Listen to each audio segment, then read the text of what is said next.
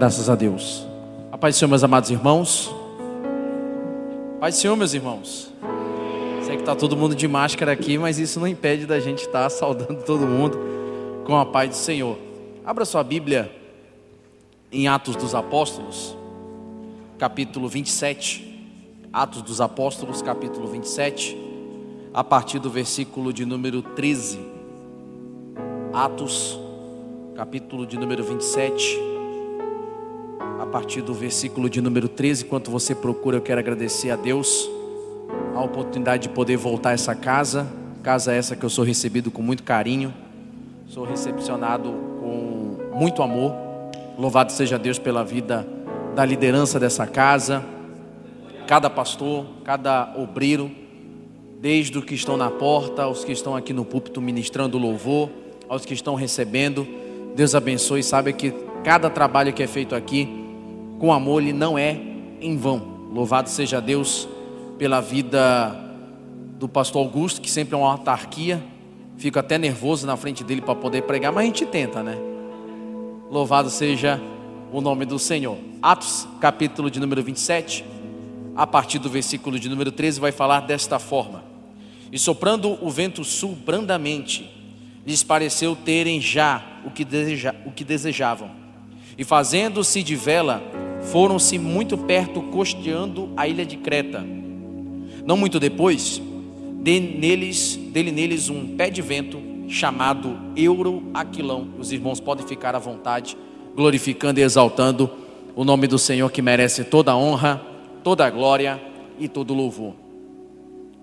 Antes de começar mesmo a mensagem propriamente dita, eu também quero saudar os meus amigos, o Cláudio, a Mônica, a Karine, a Carol que estão ali, essa família tão abençoada. E por que não dizer, né, Cláudio? O melhor churrasco da 14 de março é o desse rapaz que eu tive o prazer de provar uma vez. Meus amados, olhe para cá, eu não vou me demorar muito. Eu quero compartilhar com você aquilo que Deus colocou em nosso coração. Esse texto, meus amados, de Atos capítulo 27, ele é emblemático. Atos capítulo de número 27 é um texto em que a gente vai perceber em que quem olha pela primeira vez para esse texto vai achar que a história simplesmente está se findando. Que a história de Paulo, ao ser preso lá em Atos 21 e ao ser julgado posteriormente, agora ele está sendo escoltado de Jerusalém, aonde ele foi preso, até Roma, onde será julgado. Quem olha para este texto pela primeira vez vai achar que a história de Paulo e a história da igreja está se encerrando. Mas eu quero fazer um convite para você que quando nós sairmos daqui, e isso vai ficar de dever de casa para os irmãos, que você possa dar uma vasculhada lá em Atos 28, o capítulo seguinte. Pois Atos 28 você vai perceber que não vai existir uma conclusão na história. Atos capítulo de número 28, você não vai ver a palavra amém no último versículo do livro. Você não vai ver o autor desse texto, o doutor Lucas, fazendo uma espécie de conclusão em Atos 28. Isso, meus amados irmãos, porque já existia um teólogo chamado John Stott que dizia, meus amados, que Atos é o único livro da Bíblia que ainda não encerrou, porque a história do seu personagem ainda é contada. E você pode olhar para a pessoa que está do seu lado e dizer que essa história ela ainda continua. Sabe por quê? Porque eu estou olhando para essa história. Atos capítulo 28, o livro de Atos num todo, ele vai falar da história da noiva de Jesus. E por que, Igor, ela não se encerra? Porque nós não conseguimos encontrar nenhuma conclusão em Atos 28. Sabe por quê? Porque essa história ainda está sendo escrita através de minha, através da tua vida, através deste ministério. Você que pode sair daqui batendo no peito dizendo que você é um cristão, que você é um pequeno Cristo, eu quero te dizer então que o livro de Atos dos Apóstolos ainda não encerrou porque ainda é próximo o reino dos céus, e o Senhor já colocou nos nossos lábios, o que, Igor? A pregação que nunca pode sair da nossa boca: Jesus salva, Jesus cura, Jesus batiza com o Espírito Santo e breve voltará, louvado seja Deus.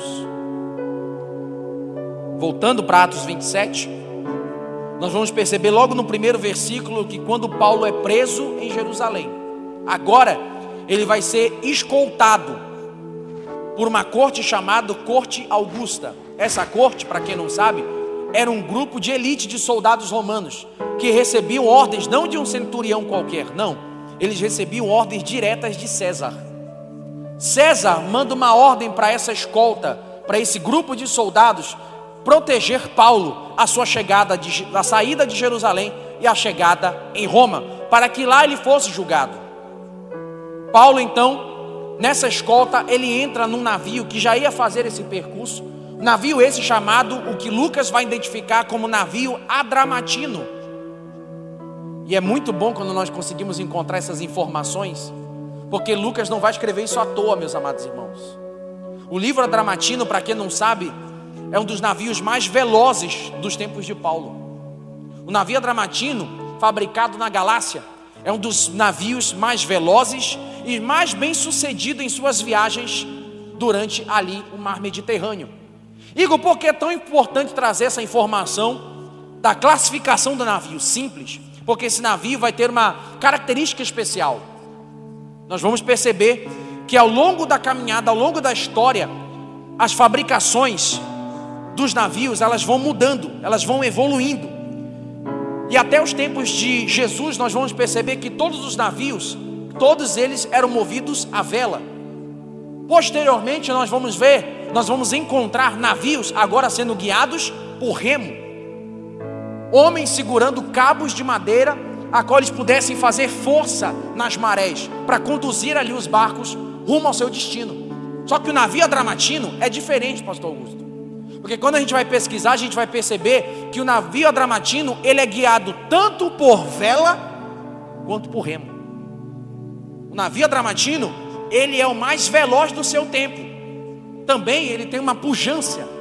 É um navio gigantesco, é um navio grande para se conduzir esse navio, nós vamos perceber, meus amados, que aqueles que conduzem, aqueles que seguram o remo, eles não estão ali na proa do navio, não. Eles estão escondidos no subsolo.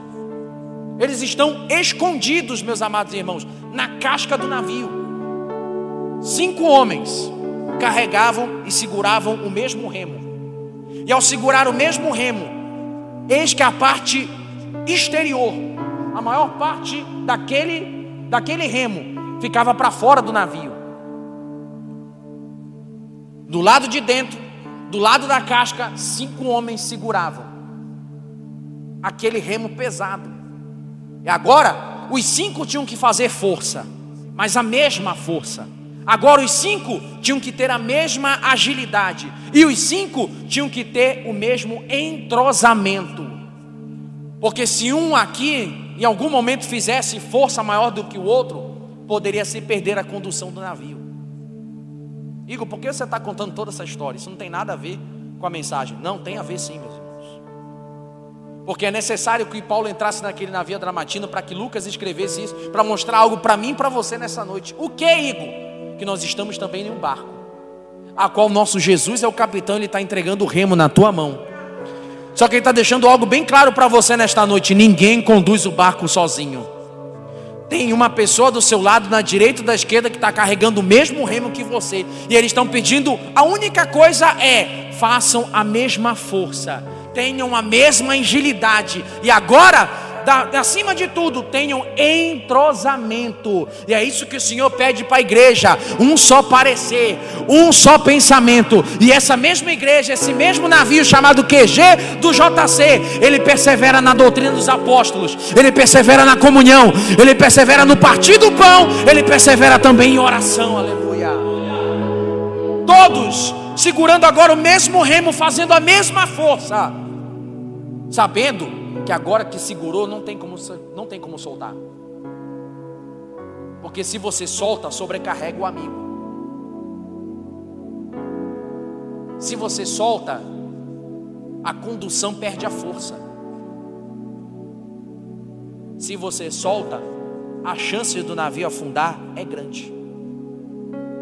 Olha só o que o Senhor vai falar através de Paulo em Efésios capítulo de número 2. Nós vamos perceber que na igreja existe o ministério do pastor, do profeta, do apóstolo, do mestre, do evangelista, cinco, segurando o mesmo remo para conduzir o mesmo barco. Deus te deu ministério, Deus te deu dons, Deus te deu uma igreja para você congregar, e tudo que Ele está dizendo hoje para você não larga o remo. Não abandona o barco em nome de Jesus. Paulo ele entra e agora eles vão ser escoltados. A ideia a ideia da escolta augusta era de levar Paulo por dentro das ilhas, para que a viagem fosse mais curta, demorasse um pouco menos de uma semana.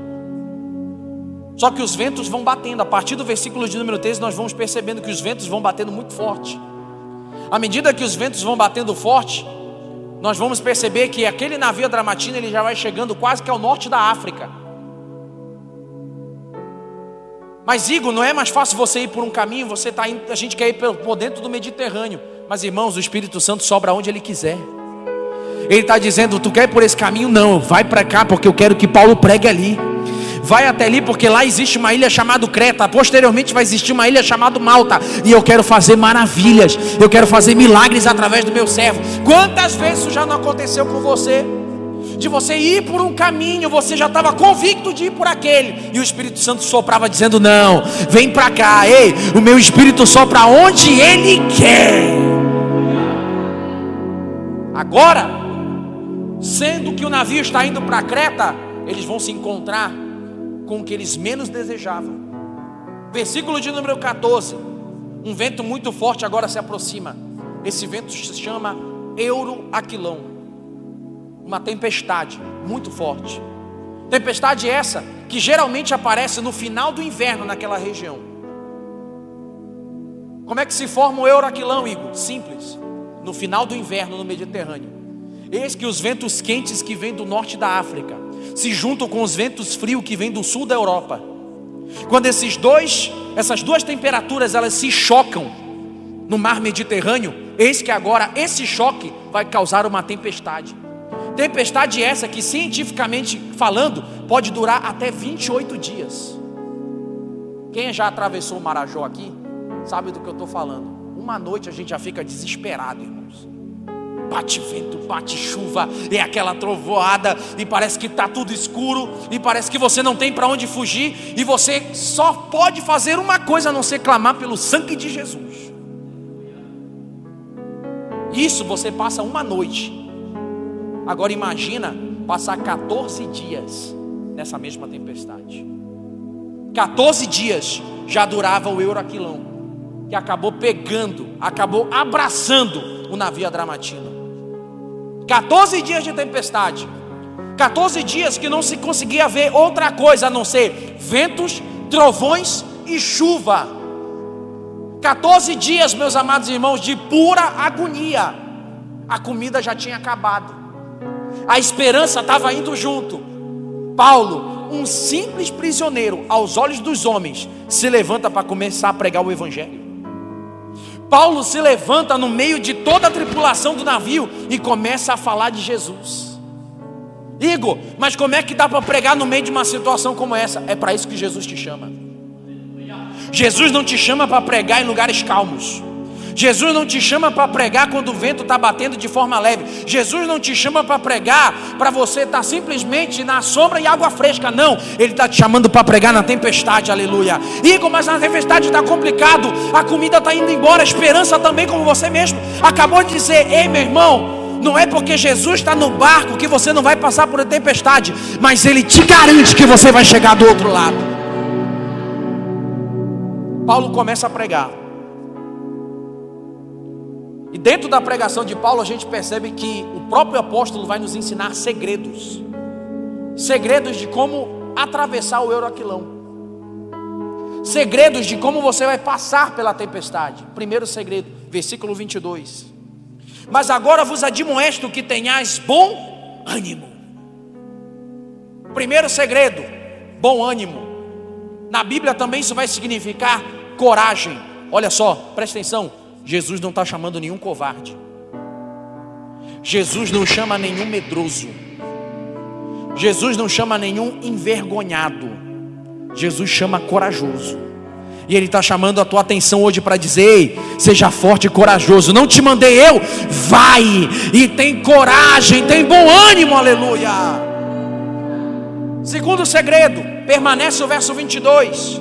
Vos admoesto agora que tenhas bom ânimo, porque não se perderá a vida de nenhum de vós, somente o navio. Imagine agora o público que está escutando Paulo nessa hora. Imagina, Paulo está pregando aqui, ó. Tenham coragem. E não se preocupe que ninguém vai se perder, a não ser o navio. Eu imagino naquela hora, só conjecturando aqui. Eu imagino que alguém da tripulação deve ter cutucado o outro do lado. Ele deve ter pensado: como é que a gente vai chegar do outro lado se o navio vai se perder? Aí quem sabe outro cutucou e pensou: rapaz, ele acha que a gente vai sair daqui a nada? É? Aí quem sabe o outro pensou: e rapaz, esse Paulo aí nem é, nem é pescador, está tá querendo nos ensinar como passar por uma tempestade. Como é que a gente vai chegar do outro lado se vai se perder o navio, irmãos? O nosso meio de transporte. Simples. Paulo está nos dando uma lição aqui. O que, Igor? De não se preocupar com o material. Tem gente que está mais preocupado com o navio. Tem gente que está mais preocupado com a embarcação e esqueceu até do destino. Tem gente, meus amados, que está mais preocupado de como é, do meio de transporte e esqueceu que o mais importante é chegar lá. Jesus está deixando bem claro para mim e para você algo muito importante nesta noite. É muito bom acumular coisas aqui na terra, mas começa a acumular no céu. Começa a acumular no céu, sabe por quê? Porque lá ladrão não pode roubar, lá traça não pode corroer, está guardado, está protegido, e acima de tudo é eterno. Jesus está dizendo algo para você: não te preocupa com material, não te preocupa com navio, porque você vai chegar. Eu estou garantido que ninguém vai se perder, a não ser o navio. Olha só o que o Senhor vai falar através da Sua palavra, Bacu, que nos ensina: ainda que a figueira não floresça, ainda que não haja fruto na vide, ainda que não haja mantimento nos campos, que as ovelhas sejam apartadas do aprisco, que nos currais não haja gado, todavia eu me alegrarei e exaltarei o Deus da minha salvação salvação.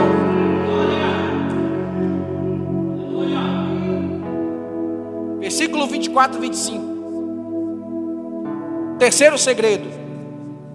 Paulo dizendo: Não tem mais. Importa que eu seja apresentado a César. Eis que Deus te deu todos quanto navegam contigo. Porquanto, ó varões, tem de bom ânimo, porque creio em Deus que o que há de acontecer assim como a mim foi dito. Paulo está dizendo, meu irmão, se Deus me prometeu que eu vou chegar, não é uma tempestade que vai tirar minha paz. Só um entendeu, vou explicar de novo. Se Jesus te prometeu, não é uma tempestade que vai tirar a tua paz.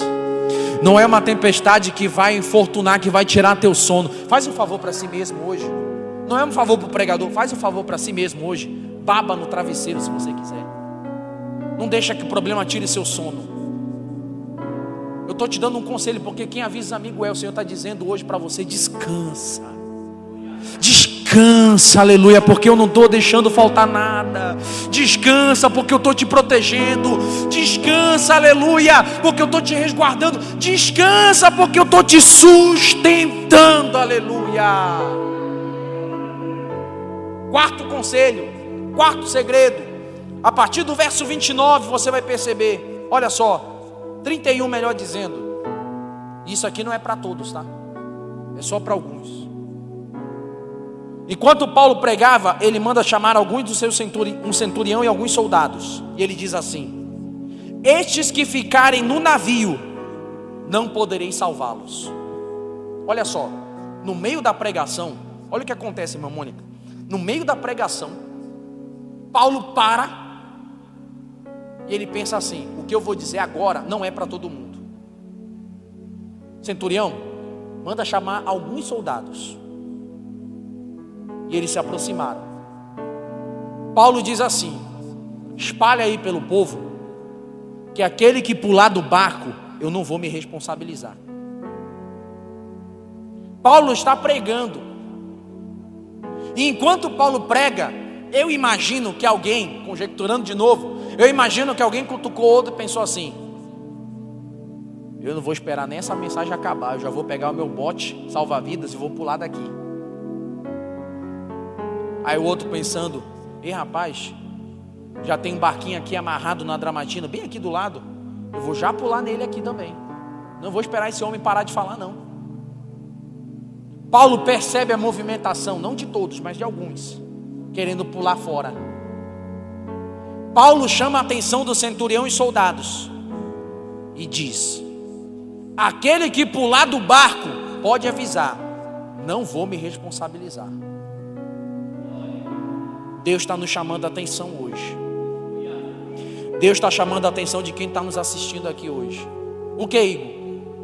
Não poderei me responsabilizar para quem pula fora do barco. Quem sabe você veio para cá hoje achando que era teu último culto. Quem sabe você veio para cá nesta noite achando que era até o último momento de você ter um encontro verdadeiro com Jesus. Quem sabe você veio para cá, aleluia, pensando até mesmo em dar um tempo da vida de crente, da vida de igreja. Jesus está te incomodando agora. E Ele está te dando um conselho, porque Ele te ama. Ele está dizendo: não pula do barco, não pula do barco, não pula do barco, não pula do barco, não pula do barco, porque se você pular para fora do barco, eu não vou me responsabilizar. Versículo 29, último conselho. Fique de pé em nome de Jesus. E temendo do navio darem alguns rochedos, lançaram da polpa quatro âncoras, olha só, desejando que viesse o dia.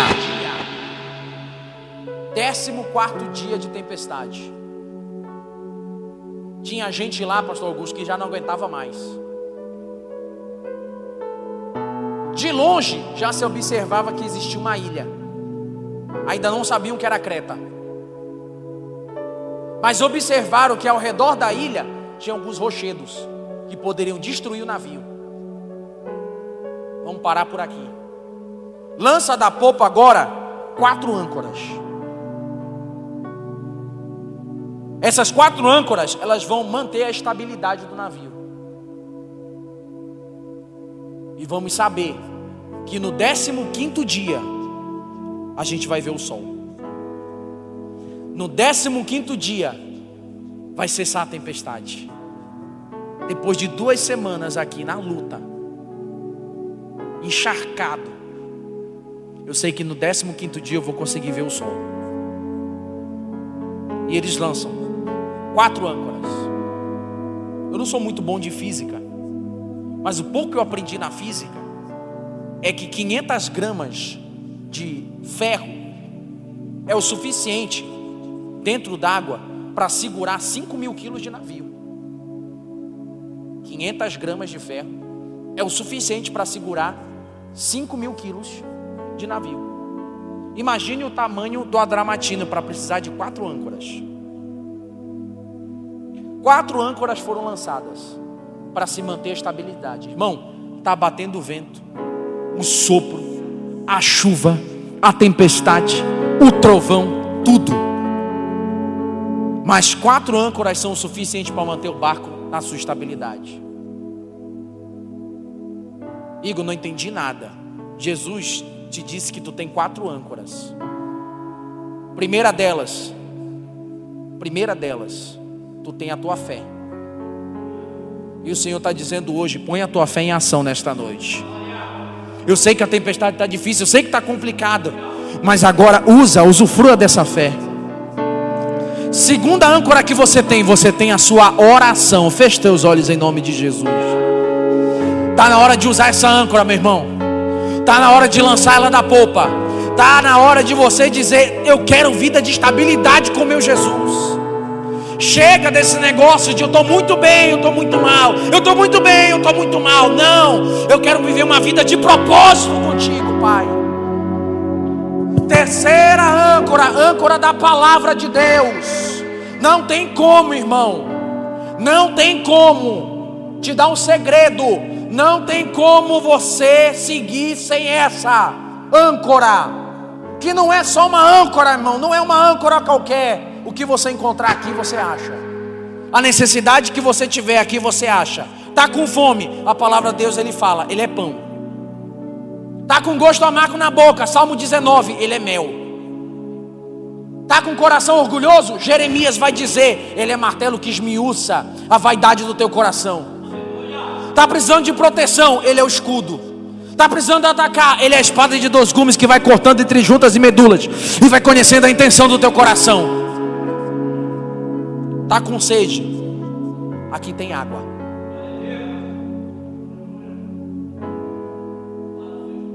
Quarta âncora. A âncora da tua adoração. Eu te convido agora para mover o coração de Jesus de íntima compaixão nesta noite. Eu te convido agora para fazer algo muito especial. Feche teus olhos. Eu não sei o nome do euroaquilão que está passando pela tua vida. Eu não sei o nome da tempestade que está passando. Mas o Senhor está deixando algo bem claro para você nesta noite. Não larga desse remo. Não larga desse remo. Sabe por quê? Porque tem alguém segurando contigo também. Tem uma família que está segurando esse remo por você. Tem uma igreja aqui que está segurando esse remo contigo.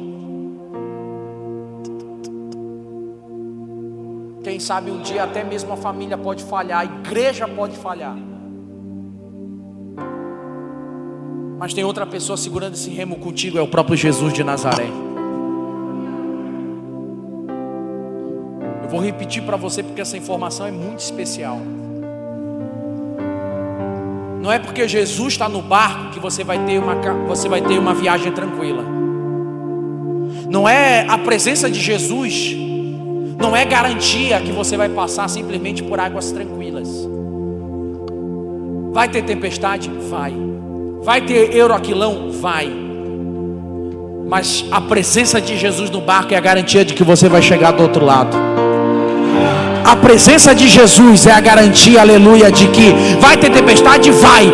Mas assim como ela teve um começo, ela vai ter um fim também. A presença de Jesus no barco, Ele está dizendo para você: Ei, não pula, porque eu não vou poder me responsabilizar. Fica, aleluia. Fica, porque eu não vou deixar faltar nada.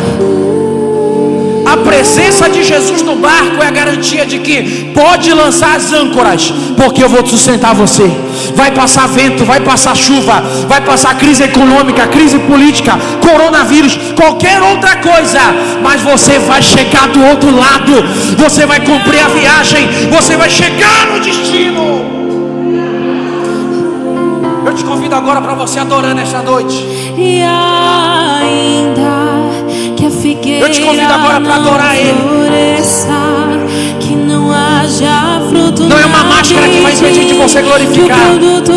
Não é uma máscara que vai impedir de você bendizer o nome dele. Adore a Ele. Adore a Ele, adore a Ele. Não precisa olhar para mim.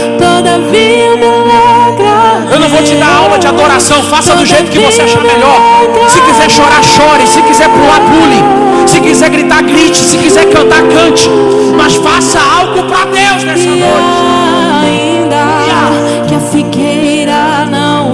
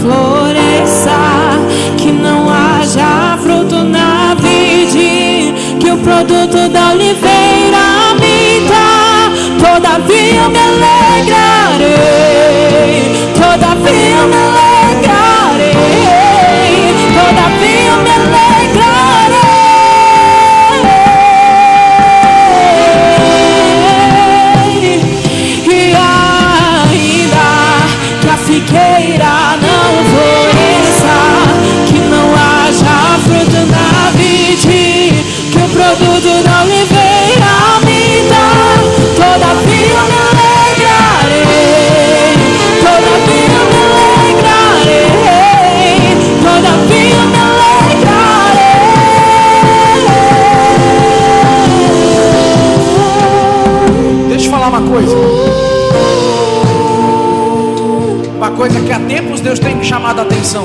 E aonde eu vou, eu estou falando sobre isso. Pastor Augusto, eu sou meio enjoado para trazer informação. Quando eu encontro alguma coisa na Bíblia e aquilo fica na minha memória, eu penso, não está aqui de qualquer jeito. não está aqui por qualquer coisa. O ministério de Paulo dura 14 anos, irmãos. 14 anos, quatro viagens missionárias. Se a gente fizer uma soma, nas quatro viagens, Paulo percorre 9.800 quilômetros, quase 10 mil quilômetros. Em 14 anos. A extensão geográfica do Brasil é de 8.400 quilômetros. Se a gente pudesse tirar aqueles números de toda aquela região da Mesopotâmia e pudéssemos trazer para a nossa nação, até para que você entenda melhor, era como se Paulo, em 14 anos, pregasse para o Brasil inteiro. Ainda ia sobrar 1.400 quilômetros para contar a história. Igor, por que você traz essa informação? Porque, meus amados irmãos, o Senhor chamou eu e você para ser missionário. Aigo significa que eu tenho que ir para a África, para a Ásia. Calma. Se a Ásia e a África fossem um deserto bruto, era viável mandar missionário? Não. Não era necessário. Porque missão não é local, irmão. Missão são pessoas. Aprenda isso. Missão não é local. Missão são pessoas. Você ouviu nesta noite, compartilhe com alguém. Pregue para alguém. Apresente Jesus para alguém. Porque quando a gente assiste um filme no cinema, irmãos, eu não sei você, mas eu fico agoniado para contar para meus amigos. E martela minha cabeça até o momento que eu sei que eles vão assistir. Eu sei que Jesus é muito mais empolgante do que qualquer outro filme. Jesus está te chamando para você incomodar alguém para apresentá-lo a Ele. Existem apenas três tipos de missionário. Três tipos. O primeiro missionário é o que vai, é o que vai para o campo, é o que é enviado. Segundo, que contribui, seja em oferta, seja em oração. E o terceiro, Igor? O terceiro é o preguiçoso. O terceiro é aquele que não vai e também não contribui. É simplesmente o preguiçoso. Igor, parece um pouco duro para te falar isso no, no final da mensagem. Mas eu precisava te despertar para isso. Sabe você não queira ir. Mas Jesus está dizendo: Ei, meu irmão, eu estou trazendo o campo missionário para você, para sua casa. Eu estou trazendo o campo missionário para o seu trabalho, para sua faculdade. Deus não abriu uma porta de emprego para você, não. Ele te deu um campo missionário para você pregar. Deus não abriu a porta da universidade para você. Ele te deu um campo missionário para você pregar. Ai, comprei uma casa nova, vou morar numa nova rua, numa nova passagem. Deus não te deu uma casa, Deus te deu um campo missionário para você pregar. Feche teus olhos em nome de Jesus. E saia daqui crendo que quem está conduzindo o teu barco é Jesus de Nazaré. Saia daqui crendo, aleluia, que a igreja está agarrando esse remo com você. Você não está sozinho. Saia daqui nesta noite sabendo que essa tempestade tem prazo de validade. Essa tempestade vai passar. Esta tempestade pode ter começado do nada, pode ter vindo do nada, mas ela vai acabar agora. Agora em nome dele, aleluia. Se você sabe esse louvor, me faz entender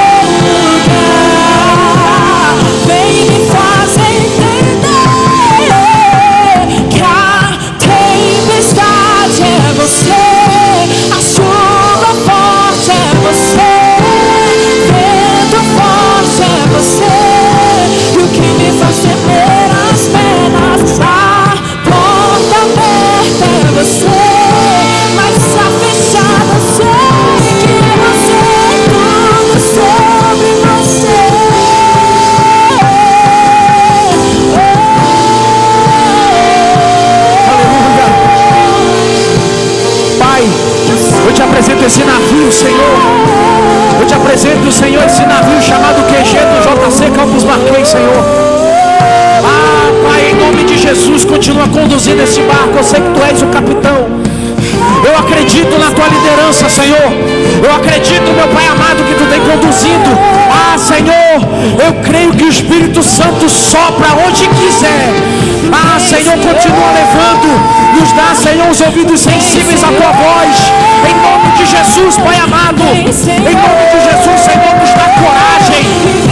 Dá, Senhor, permanecer na tua promessa. A confiança de permanecer na promessa. Não preocupado com o navio propriamente dito. Não se preocupando com o material. Ah, Senhor, fortalece as nossas âncoras. A âncora da fé, a âncora da adoração. A âncora da oração, Pai amado. Não esquecendo da âncora que é a tua palavra. Nos mantém, Senhor. Sustenta esse navio. Sustenta a posição dele, Pai para que venha, Senhor, quando vier a chuva, vier o vento, a tempestade, o trovão, seja qual for o nome dele, seja Euroquilão, seja crise, seja coronavírus, seja em forma de tentação, em forma de tribulação, em forma de aflição. Eu creio, Senhor, meu Pai, que essa tempestade vai passar.